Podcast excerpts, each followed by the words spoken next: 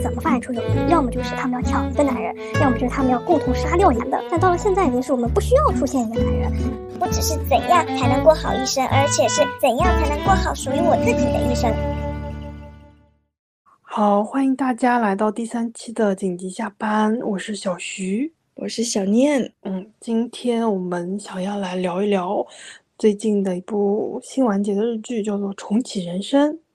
我先来简单的介绍一下这个电视剧吧。这个电视剧讲的是一位遭受车祸意外去世的主人公马美，他在选择下一世投胎成为危地马拉的食蚁兽，还是重来一次自己的人生之间，选择了积攒更多的阴德来换取转世为人的机会。呃，从零岁开始重活一遍。然后我们也能通过主人公马美从小到成人的一些非常琐碎的日常生活，重温了呃我们这一时代的一些共同的回忆吧。主人公是一九八九年出生的，就是他在这个电视剧当中从小玩的一些游戏呀，像是他有出现过的拓麻鸽子，还有 Game Boy Advance GBA，然后他听的那些音乐，以及他使用从 MP3 到 iPods。然后一直到最新的智能机，还有他在这个电视剧里面很喜呃，这个主人公的设定是很喜欢看日剧的，呃，他跟他的朋友还有一个小小的呃 drama club，就跟我们现在讨论的这个话题其实是一样的，他们经常会聚在一起聊他们看过的一些电视剧，还会有笔记的分享。然后这个电视剧里面出现过的电视剧还。嗯，讨论电视剧还挺多的，像是他们在初中时期团的圈套，然后极道先师，直到他们慢慢长大，有出现像是一零时代的家政妇三田，还有 spec 这些，我们当时也是痴迷上头，一直在追剧的一些电视剧。这个电视剧里面还出现了一首高能的 BGM，叫做《粉雪》，是出自那个《一公升的眼泪》的一首一首歌，非常感人。大家看《一公升的眼泪》，可能也是都有十十五六年的时间了。然后《粉雪》这首歌是在。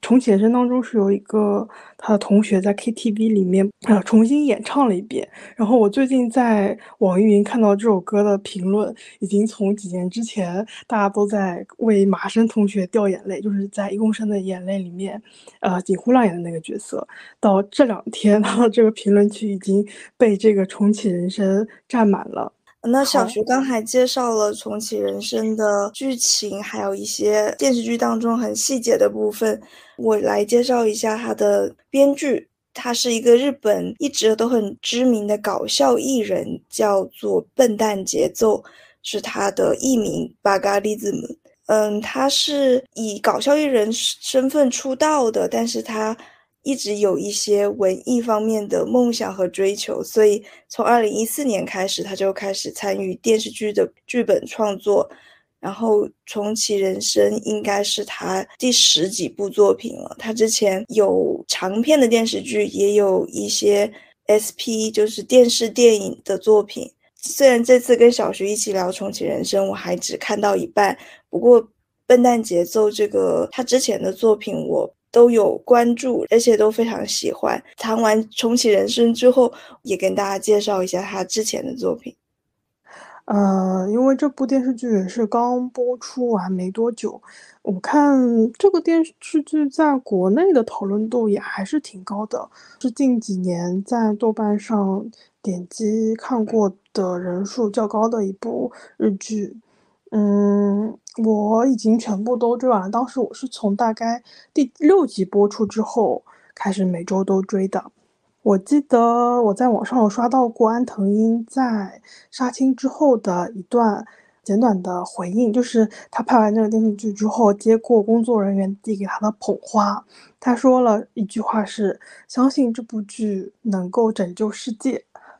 因为这个剧的。呃，设定也好，然后它的整个重心节奏都不是一个拯救世界这样子一个题材的电视剧。在这个电视剧的前面几集，它着重描写的都是一些非常日常的小事。安藤英饰演的这个马美跟她的两个好朋友讨论的也都是一些非常无关紧要的内心戏。他们有说已经吃得很饱了，然后又到卡拉 OK 去唱 K，遇到老同学送来的薯条，其实已经吃不下，但是还还是为了这个老同学的面子，是不是还得接着吃？或者说是其中一位朋友在过生日的时候，呃，另外两个人没有送上那种会插着闪闪亮亮的蜡烛的那个蛋糕，会不会被？店员侧目这样子，一些很内心戏非常足，然后我们平时可能很少会被会把这种一闪而过的念头摆出来讲的小事，然后在这个电视剧里面，通过主角的台词把它展现出来了。就它是一个，虽然是能够重新来过一次人生这样子一个很高的概念，但它没有用这个概念去做一些很宏大的一些事情。就他还是在尽力的过自己的一些小事，哪怕是人生从头来过一次，他还是选择跟第一是一样的这些朋友进行交往，然后在他的老家进行生活，这样子他能够做的一些积攒阴德。的任务也不过就是帮什么初中时候就很讨厌的一个老师摆脱电车痴汉的嫌疑，或者说是阻止自己的幼儿园时期的老师跟自己同学的爸爸出轨啊，这样子这些小事。这个戏推到后面几集出现的一个比较重大的任务，就是他知道他的这两个朋友会遭遇航空事故，然后在。重再重来一次人生的时候，选择苦命练习当上飞行员，改变这架航班的命运，救了他的朋友，也能够救下这个几百个人的生命。然后在完成这个一个重要的任务之后，喘了一口气，就。辞掉了飞行员的生活，再回到了家乡，过上了和第一遍人生一样的生活。去家乡的小市一所做一个公务员，偶尔跟朋友约出来吃饭、唱 K 这样子。因为这部电视剧，嗯，描述的就是这样子一种平静日常的生活，就和我们现在大的背景当中，就它它没有疫情，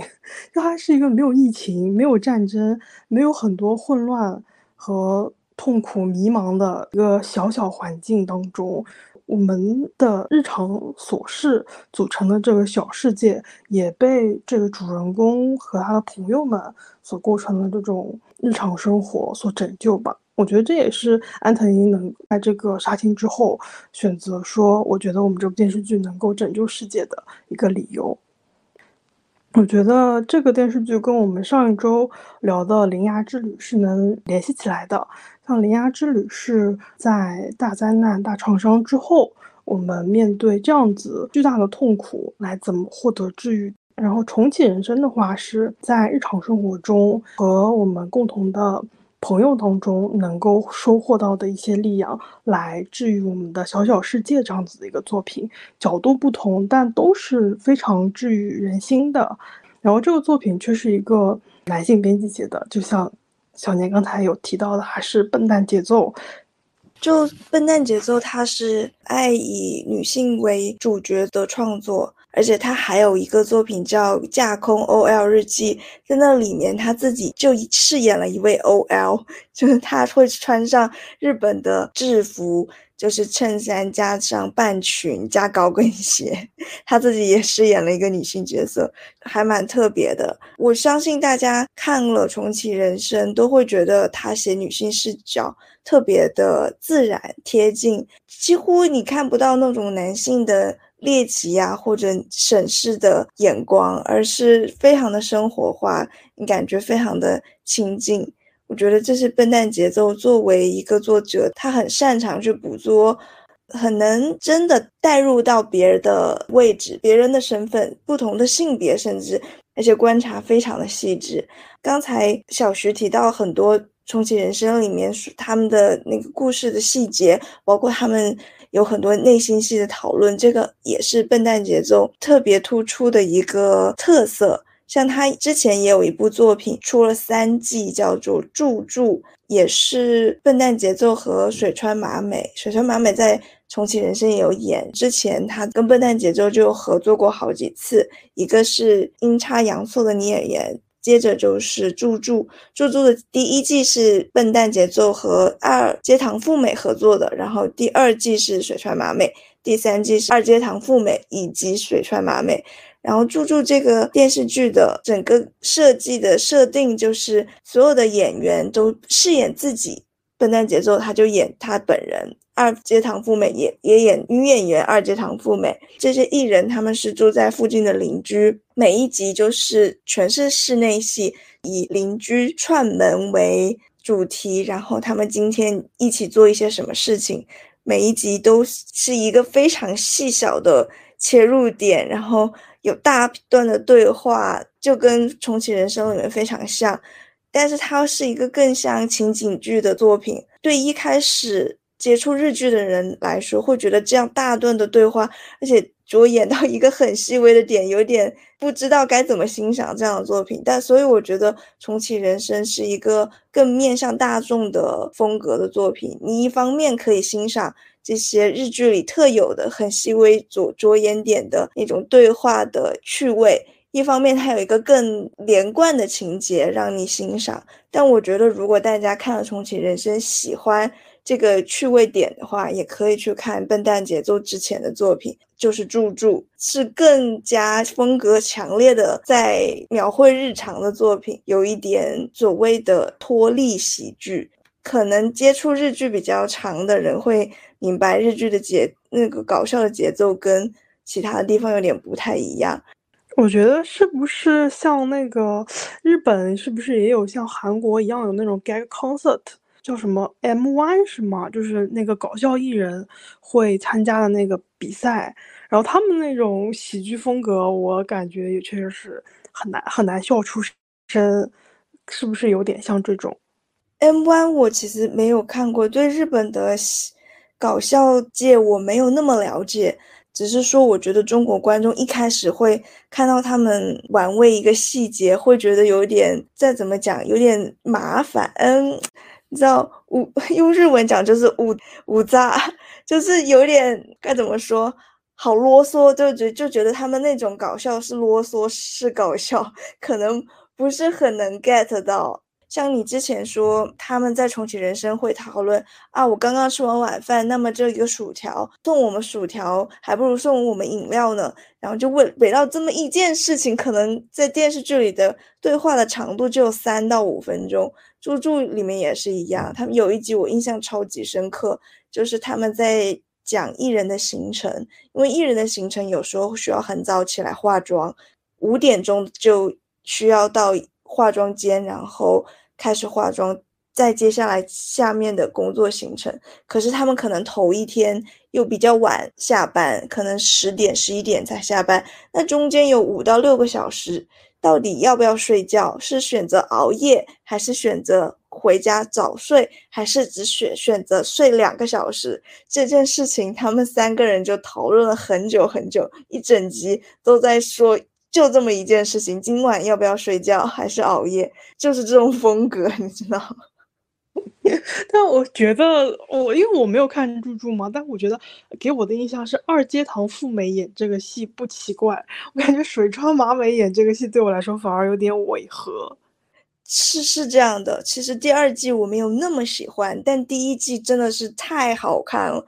我第三季我还没来得及看，但是它其实也是去年的作品。第第一季反正我是非常推荐，真的非常可爱。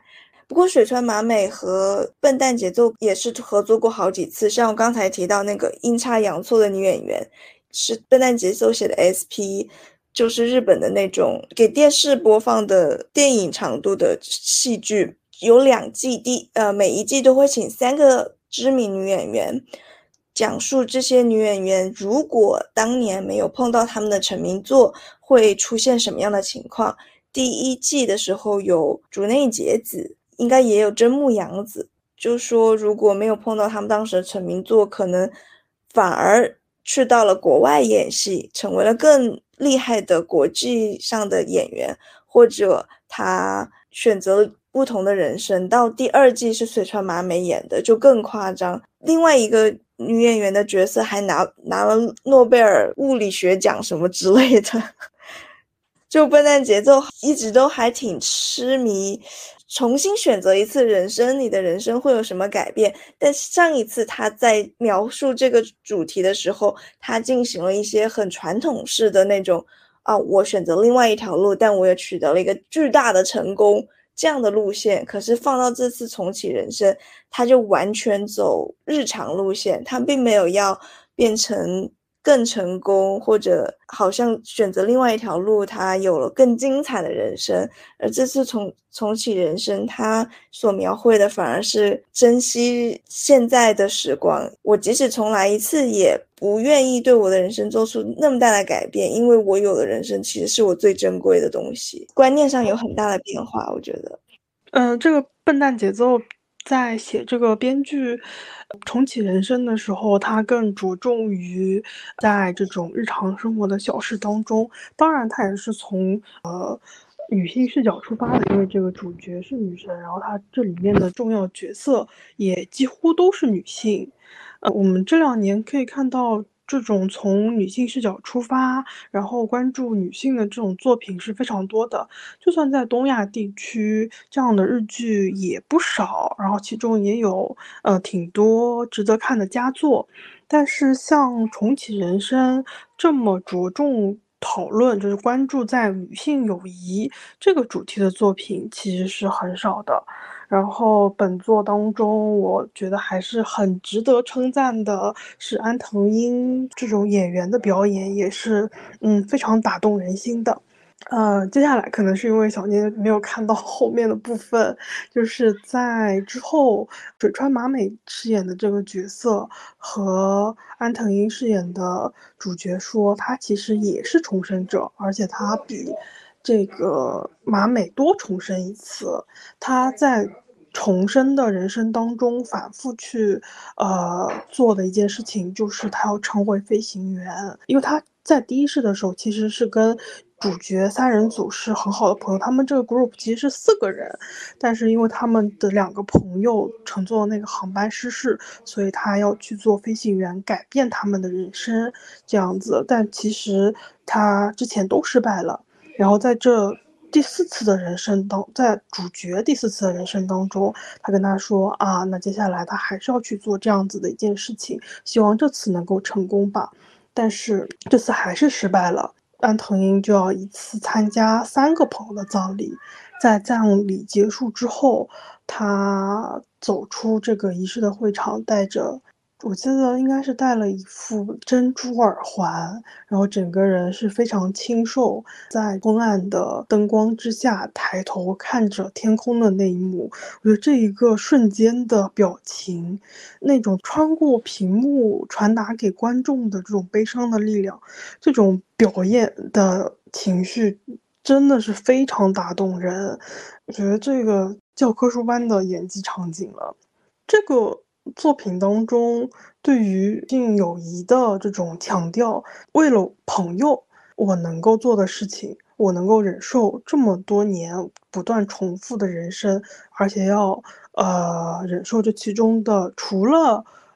我要面对这种失败的可能性之外。还要忍受在这一次人生当中的这种孤独感，就是为了要拯救我的朋友，不像是我们之前能够在类似的这种主题的文艺作品当中看到的，多数要么就是改变世界，就是他这个主角是有非常重要的任务的，要么就是改变某一个重要的时间线，或者至少也是拯救恋人啊。拯救家人、孩子这种，呃，传统意义上来说更重要的社会关系。那这一座当中，就是把这个核心的任务设置成为了拯救朋友。我觉得这么些年，对于。呃，女性友谊的刻画是有进步的，因为我们在文艺作品当中可以看到的这种女性友谊的构建，一开始它是污名化的，女性友谊永远都不像男性之间的友谊这么纯粹。在早年间的作品可能都是以这种形式展现的，后来它是会变成一种两个女性怎么发展出友谊，要么就是她们要抢一个男人，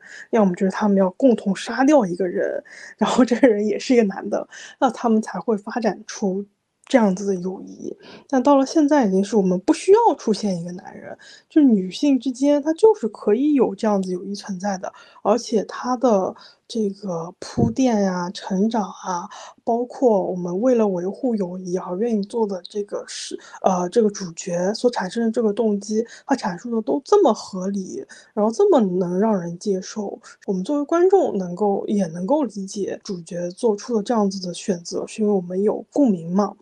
我觉得是有完成一种从他者化的这种叙事，到一种主主体性的这样子一个叙事的进步。我觉得类似的作品是我前两年，应该是去年有看一部韩剧，这韩剧的名字叫做《酒鬼都市女人们》。它这个主人公三人组也是从高中时候开始的这个好友，然后在不同的职场上面挣扎，然后他们之间发生的这种友谊的故事，也不以男性为中心，而是以他们各自的人生以及他们互相之间的情所发展出来。是一部非常不错的电视剧，推荐大家也去看一下。那个女性友谊的表现这个部分，其实我觉得最近不只是日剧吧，日本漫画在这个部分也有观念上的改变。以前的少女漫画，女主角身边的朋友就纯粹是助攻的角色，到了东京白日梦女写那三个女性的友谊也特别的。颠覆以前的叙事，虽然他们三个在故事里都还是非常向往恋爱，还是陷入了很多跟男人的感情纠葛里面。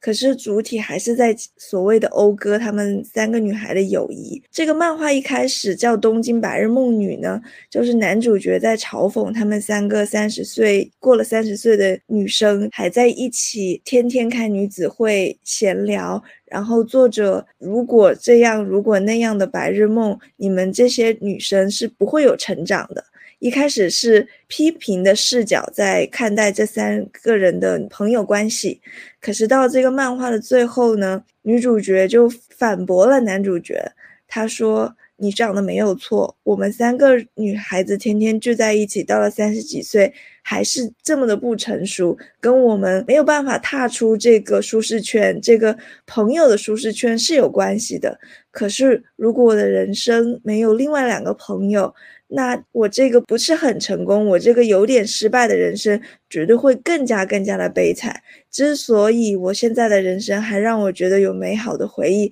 还让我觉得有快乐的部分，都是因为这两个朋友陪着我。他从一开始讲东京白日梦女，好像是有一点贬损，有一点嘲讽，有一点取乐的那个角度，到最后完全调调转了这个叙事，其实。大大的肯定了女性的友谊，而且他并不是说这友谊有多伟大，但是这友谊就是支撑着我们一路走过来的力量，然后它是渺小但是不可或缺的。是的，我说的我都想流泪，因为我觉得我们。这一个世代，尤其是我们在中国有特殊的独生子女政策的这样一个呃世代来说的话，朋友的力量是远超于可能之前之后的任何一代人的，因为我们没有。同龄的兄弟姐妹能够做支持，然后不可避免的有和呃父母亲或者说是有更比未来比我们有更小的一代人的之间的这种年龄差上的隔阂，朋友的力量是能够支撑人从十几岁到二十多岁，嗯三十多岁，一直到可能八九十岁坐在。高科技养老院里面陪着自己走过这么长时间段的人，可能就是朋友了。我刚才还想说的一点是说，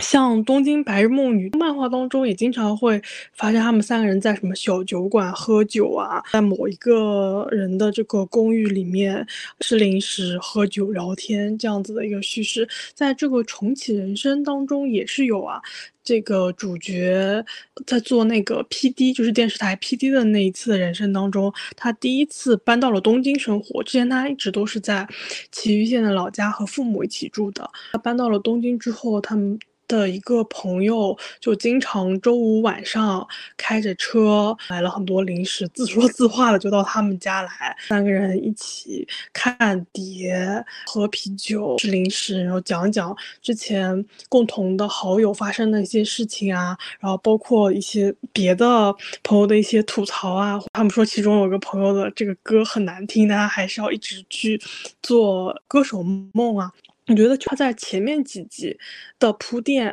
就是他把他的这个这两个好朋友之间的这个感情写的这么的温馨，这么的美好。他们从小很小的时候交换贴纸，讨论喜欢的男演员，到看共同看的这个电视剧，一直到长大之后。定期的这种聚会模式，都是我们有经历过的，就是我们一般人也会经历的这种啊友谊模式，贯彻始终，然后摘取出了那种最纯粹、最能够呃治愈心的一种很小的事情，才让他这个主角在第四次的人生当中，他。错过了跟这两个好朋友成为好友的这个机会，因为他之前一直都没能转世投胎为人嘛，所以他在第四次的人生当中就选择这一世他要好好学习，努力读书，然后能够当上医生，嗯，积攒更多的阴德，这样子的一个人生路径，选择了跟之前都过的不一样。这一集当中，初中的这个。主角他在跟好朋友尴尬相遇，然后交换了贴纸，一个人跟他们分开，在夕阳夕阳下，这个小女孩，呃，慢慢的走回家，然后此时这个差不多的这个 BGM 是那个未闻花名非常有名的那首片尾曲吧。我在豆瓣上面写了这样子一条短评之后，收获了我有史以来在豆瓣获得的最多的赞。我相信这也是大家都共有的一种情绪吧，就是哪怕我能够选择说我能过上一种更受认可、更成功的人生，但是如果因此而错过了我的朋友，那这种悲伤，我觉得可能是更大的、更难以弥补、更难以承受的。这个电视剧前面这么多集的铺垫，才在这一刻的这个情感爆发显得更加合理。包括一直到知道他的朋友们会因为空难而去世，所以他要更坚定的改变自己的人生选择，去做飞行员，把这个动机也写得更加明确了。嗯，刚才小徐提到那个未闻花名的 BGM，其实这里面真的用了好多好多歌。我们都很熟悉。作为大概十年左右的日剧影迷，以及十年左右的日音听众，嗯，补课，然后从两千年世代到今天，这些歌真的都非常的熟悉。重启人生其实它的日文名原本叫做 Brush Up Life，Brush Up 就是重温的意思。看着主角每一次每一次的重新长大，都会觉得每一次的人生都没有白过。那些陪伴我们的歌曲、电视剧，都是让我们觉得自己的人生没有白过的原因。娱乐消遣就是就是这么重要呀，它不不是一个单纯的消耗时间的方式。可能是因为零零世代一直到一零世代的前端，它的我们这个电视行行业它还是有霸权地位的，所以在播什么电视剧，大家都还是会有那种共同的回忆，然后大家一起听过什么歌，都是有共鸣的。可能一直到现在二零世代，大家都是 YouTuber 啦，大家都是做。TikTok 可能这种共同的回忆部分，它就没有那么明显，也有不也有可能是小朋友们在看，而我们都已经不再看的原因。我看到第四集，现在是我忘，突然忘，齐藤和义是还是这个名字？斋藤和义，斋藤和义，对，斋藤和义的那首歌，听了也是突然想起来，我就啊，因为他当 时就是救了外公的命，然后那那一集的片尾曲就斋藤和义的。那个特别有名的歌，我当时听到啊也是挺激动的，我觉得 他真的很会选歌，而且就是真的很会选选歌那种选的就是当年觉得大家特别印象深刻，又刚好安排在一个很好的情节里面。没错，你，包括那个逆逆转裁判，简直是超棒的一个比喻。对，还有逆转裁判，没错，因为这个电视剧的出场的客串演员都非常的豪华。那特别提一下，《重启人生》拍这几个番位，我觉得都还挺有意思的。他还拍了一个女生，就是碰糖，我不知道她另外的那个翻译是怎么怎么说她的名字的。就这个女孩子呢，在这个正片当中，只是在 KTV 的那个包房里面，还有他们成人室上面有一些很短暂的镜头。番外呢，就拍了呃比较详细的她的这个故事。他讲的这个小女孩是暗恋那个小福，讲她是从小学。时期一直到念初中九年都很喜欢小福，在成人式的那天，他是想要跟小福告白的，特别去了那个 KTV 的包房，把这包房定下来，然后计划说我要坐在哪个座位能离他很近，然后跟他打招呼要说什么东西，因为那个小福是想当歌手的那个同学嘛，他还。提前半年练习声乐，就是为了在 KTV 一展歌喉，想要获得他的注意力，然后还背诵了什么从九零年代到零零年代的所有 J-pop 的 音乐相关的这个知识，就是准备了非常非常多、非常非常详细的内容，然后就是想要在这一天跟他告白的。但其实他在成人式那天的唱 K 都没能挤进小福旁边的座位，而且那天小福跟小静两个人就换了联系方式，然后在这之后他们就好上了，然后也呃结婚这样子的一个未来，然后就等于他的这个所有的准备，所有的这个安排全部都作废了。然后这个女生她在离开这个 KTV 之后，呃，可能感觉拍摄拍摄的这个设定应该是都已经到凌晨了。他离开 KTV 穿了 T 恤，但是他的发型还是那个成人式非常花心思打扮的发型，走在空无一人的街头，非常低声的唱着宇多田光的《First Love》，那个讲初恋的这首歌。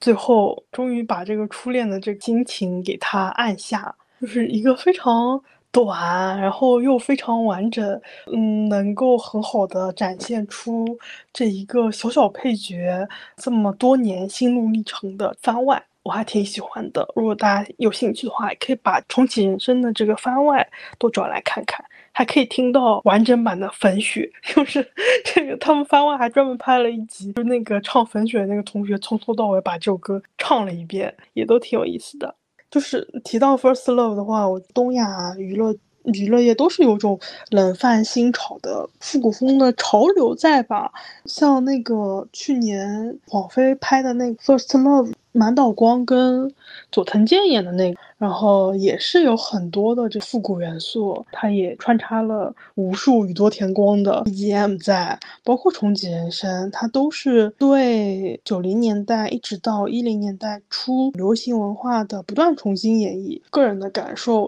感觉日剧的黄金时代确实是已经过去了，我们不断的在重复曾经上一个时代大家都津津乐道也好，大家都不断回味的一些。些主题，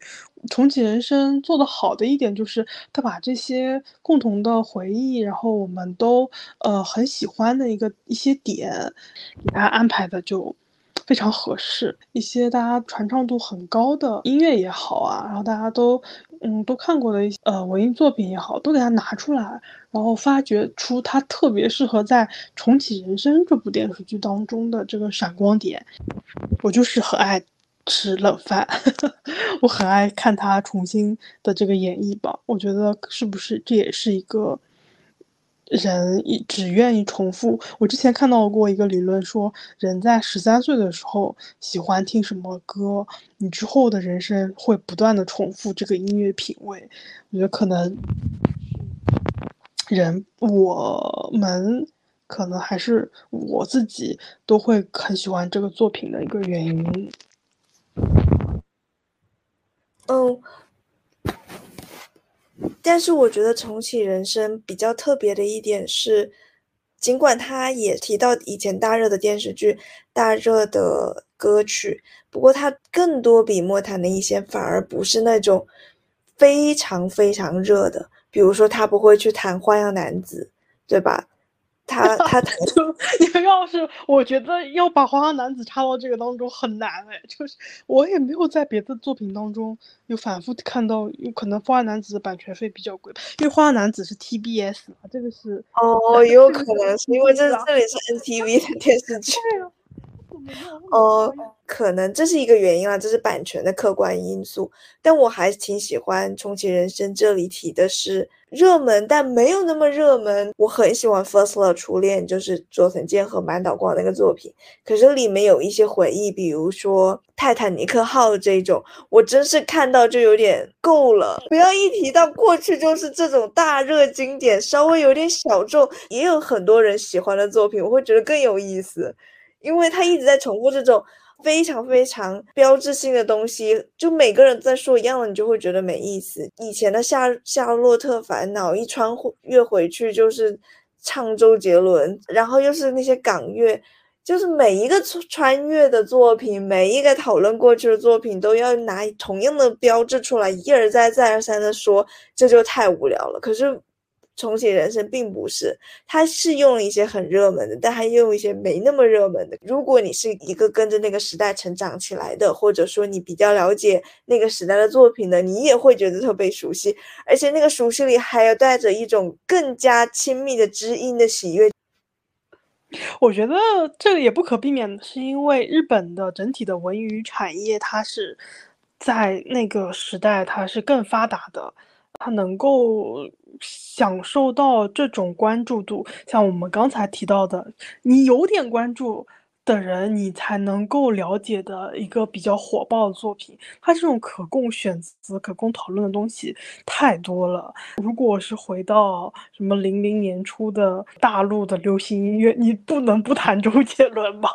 嗯，这也挺有道理的。反正我是看到他的尼克号那里，我就。因为我本人对这个电影很无感，所以他提到这个电影的时候，我就特别无感。好吧，像《重启人生》这种在电视台播放的日剧，讲这种泰坦尼克号，我觉得反而会比较少一点。Netflix 毕竟它可能面向亚洲的观众，它要找一些亚洲都有共鸣的点。好，那关于共同什么青春回忆往事，是不是也可以告一段落？要不然我们下次专门找一个专题。好。嗯，我们还想聊一下关于主角安藤英的魅力吧。我觉得是在这个电视剧火了之后，好多人重新翻出安藤英之前演过的一些角色，包括那个社交媒体上面有引用他之前在接受采访时候说的一段话。他说他在年轻的时候，因为自己是小眼睛，所以不能被主流接受。呃，他跟老公结婚之后。他也是很有名的。日本男演员丙本佑嘛。他们结婚之后生了一个女儿，然后他说他的女儿眼睛也非常小，但是没关系，妈妈会给你打造小眼睛也会成为潮流的这个世界。然后大家都纷纷转发，觉得这个这个妈也太酷了。包括在这个电视剧当中，他担任飞行员做飞行员的时候的那个截图，和他前一个人生在做电视剧 PD 时候的状态，被好多人都截图转发，说觉得太酷了，很有魅力。我觉得安藤英作为一个演员，她的表现力确实是毋庸置疑的。她凭借《呃小偷家族》里面的表现，曾经拿过日本奥斯卡的影后的一个非常重量的奖项。特别一提，当年后是安藤英，影帝是丙本佑，就是夫妇共同拿奖，好像是第一届也是唯一的一届。嗯，就是安藤英的，她作为演员的实力，早些年吧就已经受到大家的认可了。就通过这个电视剧，很多人能够再次发现安藤英的这个魅力。她之前演过的一些角色，可能是更怎么说，更锋利、更有棱角的，包括像在《小偷家族》啊、《百元之恋》当中的。但是在这个电视剧当中，他是那么的贴近日常，这么像我们身边，甚至是我们自己可能有的这样一个生活状态。我觉得能有这样子表现力的女演员，在日本娱乐圈当中，就是很多嗯优秀的女演员也达不到的这样一种状态吧。是，我觉得安藤英她是魅力超过，完全超过了长相。那刚才小石提到她老公，我要再大喊一声，她老公也是很有魅力的人。她老公演演演戏也非常非常的有意思，在这里强烈的推荐。不知微妙，或者翻译成不知道更好的是，是极高由里子主演，然后冰本又当男主演的一部电视剧。它一共有十集，你可以看九集，因为据说最后一集大烂尾，但是前面九集都非常好看，冰本又非常有魅力，看完了直呼安藤樱好幸福。没有，就是他俩都很配，这样。这而且他们两个长得真的很有夫妻相哎，就很多人也都这么评论，我也是深有同感。他们两个就是长相上面就给我感觉很很像两个人，而且他们的这个气场也是很配，就是这对夫妇感觉大家都好感度都还挺高的。对，就很少见这么天作之合的那种感觉，真的非常的天生一对，天 生一对，对 真的是为这对夫妇打 call，大家都，但现在都不敢说这种话，很怕最后会遭报应。不要吧，不要啊！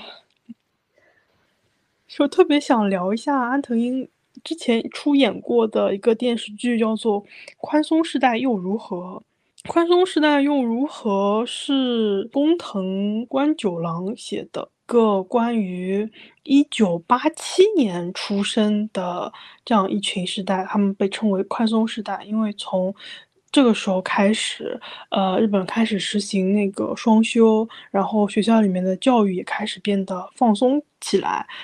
然后，这个电视剧的主角其实跟重启人生的这个主角的年龄设定是差不多的，呃，不过在基调上面却是走了两个两级。像重启人生，它整体上的这个基调还是很松弛的。但是在宽松世代，基调却是比较压抑的。他描写的这个主角三人组在面对他们年近三十，呃，还是在职场上面有很多需要解决的难题，然后包括他们的家里面也有很多各种各样的问题。这个戏的这个基调就比较的压抑。但是这两个戏不约而同的一个核心的一个问题就是，到底要怎么过才能算过好这一生？然后在重启人生当中，就是我要跟我的朋友在一起。他把这个什么婚育啊，对于女性来说非常重要的这个选择，包括职场上的难题，他这些这些问题，他都抛掉了。他就是在讨论。我们跟朋友、跟最密切的家人之间，如果能够保持我们二十岁、三十岁的这个状态，我们就能很好的生活下去。我们只要珍惜这个情谊就可以了。那我觉得宽松时代反而是在一个反面，就是他。讲的是，呃，主角要怎么在被不理解，在一个难以求生的日常生活当中找到出路的这样子一个电视剧，我觉得是 A B 两面的。你说 A B 两面也刚好是男女各自主演的电视剧嘛？宽松世代刚好是三个男生作为主角。就跟重启人生这边以女主角为首，还有另外两个朋友，当然后来变成四个，反正这边是主主要的三到四个女生为主的这样一个作品。刚才小徐就是说，女性最后她得出来的结论是，我要珍惜家人和朋友的关系，然后平平淡淡的也可以很安稳幸福。从细碎的日常里获得满足感，这样的一种生存方式，这样看下来就是一种女性的生存智慧。在宽松时代那边比较起来的话，那三个男生所缺乏的社会上的认可也好，家人的认可也好，还有恋爱上面的不得意，恰恰就是他们没有一个牢固的人际关系。这和我们在社会上对男女的看法是反过来的。传统的观念里面认为，女生、女性要结婚生子才能获得一个牢牢固的社会关系。而男性天然的就有了更多的社会关系，但事实上是男性并不去经营和维护这样的他们身边的关系，不管是和家人、朋友还是同事，其实他的人生并没有那么如同传统概念中那么顺利，那么理所当然。而当女性她从自己身边去着手，获得了这些小亲近的关系，构筑出了一个自己的安全网络，一个自己的世界，那他的人生其实就没有那么大的压力和疑问。不知道可不可以这么比较？我我能理解你的意思，而且我觉得你说的非常好。嗯，拉回到我们现实生活中来看，哪怕是到现在周围生活当中，甚至在互联网上看到的很多声音，它都把这个人的以更核心的社会关系把它放在家庭，但这个家庭的核心它就不以女性为中心发展出来的，因为这个家庭的构建就是在父权之下才能诞生的。所以它的这个核心永远都是以男性为核心。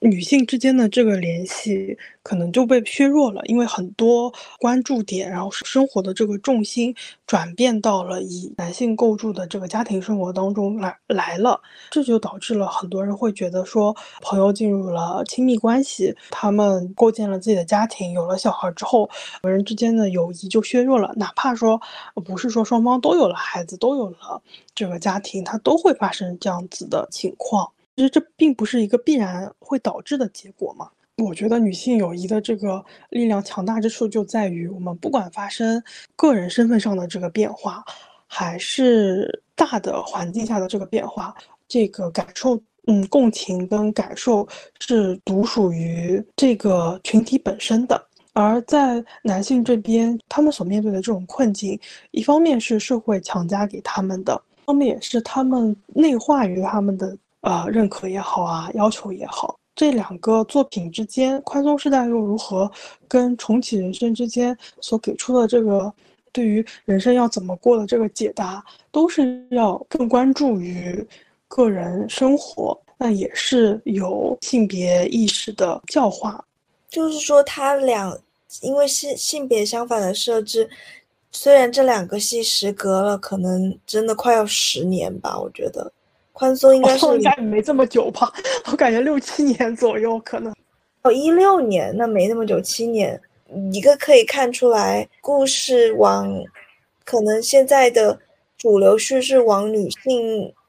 角色、女性视角偏移，另外一个就是很很很有趣的时隔七年的这个呼应吧。嗯，怎么说呢？这个呼应。就是在宽松时代，你看出来男性的那些焦虑，还有他们所面对的压力，在重启人生这当中都得到了一个回应啊。他是你可以用另外一种人角度去看这个人生的话，其实人生并不是那么难处理的。或许从不同的角度看，双方会受到启发吧。但我觉得重启人生男性视角增添了一个非常新的视角。嗯，因为我觉得《重启人生》这个作品，它可能没有那么强调呃女性生存焦虑的话题，因为它把这个婚育，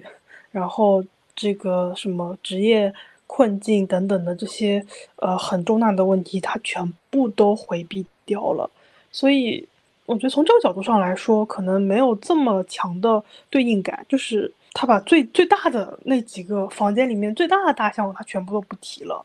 所以他不不是那么强的呼应。不过呢，我觉得也是能够，呃，能够体现双方对照的点是，同龄的女性面对生活最终极的那个问题，就是怎么过好这一生啊。这个这个作品当中还是有讨论了。但我觉得他讨论的这个结局就是不婚不育，他他就没有没有更多问题。他给的这个个答案还是相对来说，我觉得不那么复杂的。对，就是我我想说的是，可能它并不是一个很好的答案，它但它是一个很呼应我们现在这个时代的答案。当大家的焦虑到不知道该去解决很多问题的时候，其实我们可以选择一个。The easy way out，但是它并不是一个悲惨的，并不是说啊，我因为很多事情做不到，因为我们现在的时代确实变得比较艰难，或者个人的力量变得比较渺小，那我就放弃我的人生，我就要过着一个悲惨的人生。其实重启人生就是让你看到你所拥有的人生可以给你温暖，并且给你需要的很多力量，并不是像你想象的。你要拥有非常大的成功，你要拥有非常多，你的人生才有意义，或者你过的这个人生才有价值。没错，我觉得这个是非常治愈人心的一点吧，就是他传达出来的这个力量，确实是很能很打动人的，也是这么多人很喜欢这个作品的一个原因。我是，所以松坂桃李的十个亿终究要离他远去。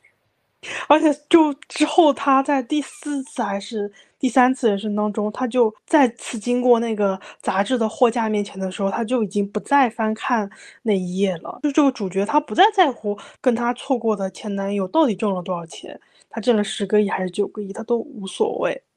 你已经知道自己最在乎、最珍惜的是什么了，而那些看起来好像很了不起的，我们就只我觉得重启人生。他追寻的那个终极的点，不只是怎样才能过好一生，而且是怎样才能过好属于我自己的一生。因为我自己的能力，我的家庭，它是一个天生的设定。就算我重来一次，也没有那么大的变化。我要怎样去认可我自己的人生，可能是他提出的一个最好的答案吧。因为我觉得大家所焦虑的一点。在于，我们都想去过别人的人生，或者我们想去过那些媒体、那些广告呈现出来的别人的人生，我们都忽略了怎么样去过自己的人生。也是你哪怕能够重来一次做出的改变，就是你对于你觉得非常遗憾的事情能够做出的改变，其实并没有那么多。很多时候，我们想要从头来过，也无非是你对于哪件事情感觉到特别懊悔，你特别想要去改变那件事情的结局，但这个事情。也是因为曾经有过的这个结局，才导致了后来你的这个选择嘛？我们这样说是不是太玄学，就太过于哲学？就他可能，我觉得不不只是这个电视剧传达出来的一个核心的点，而是他在讲述这个人生的这个旅程过程当中表现的出来的想法，也是你哪怕从头来过，你能够改变的事情，也是都只是一些细小的琐事而已。因为我只看到第四集，但我觉得有一个很可爱的部分，就是在呃在美宝生日的时候去到 KTV，然后又遇见了阿福。这一次他们先提醒阿福说：“我们吃饱了，我们一点也吃不下了。”他想暗示阿福就不要给他们送薯条，而且他们第一试的时候是觉得比起送薯条还是送饮料更好。这时候阿福就真的没有送薯条，而是送了他们饮料。那个时候马美就特别的开心，而就这么一点点小的变化，他觉得啊，他做成了一件事情，然后我也觉得这个细节特别可爱。是的，是的，我觉得他的这个主角还有好多小的点，就是他做完什么事情，他都会竖起两个拳头的那个大拇指，然后就是 nice haluka，他内心当中不断的跟他妹妹说，嗯，做的不错，然后自己做的不错，他都会有竖起两个大拇指，我觉得这个特别可爱。哦，对对对，他还有一个口头禅，就是 fine play。今天的 fine play 是谁什么的？这个这个用词，我觉得都还蛮可爱的。那我们这个电视剧是不是也都差不多聊到这里，都聊挺久的了？那你就说一下你精心写下的结束语吧。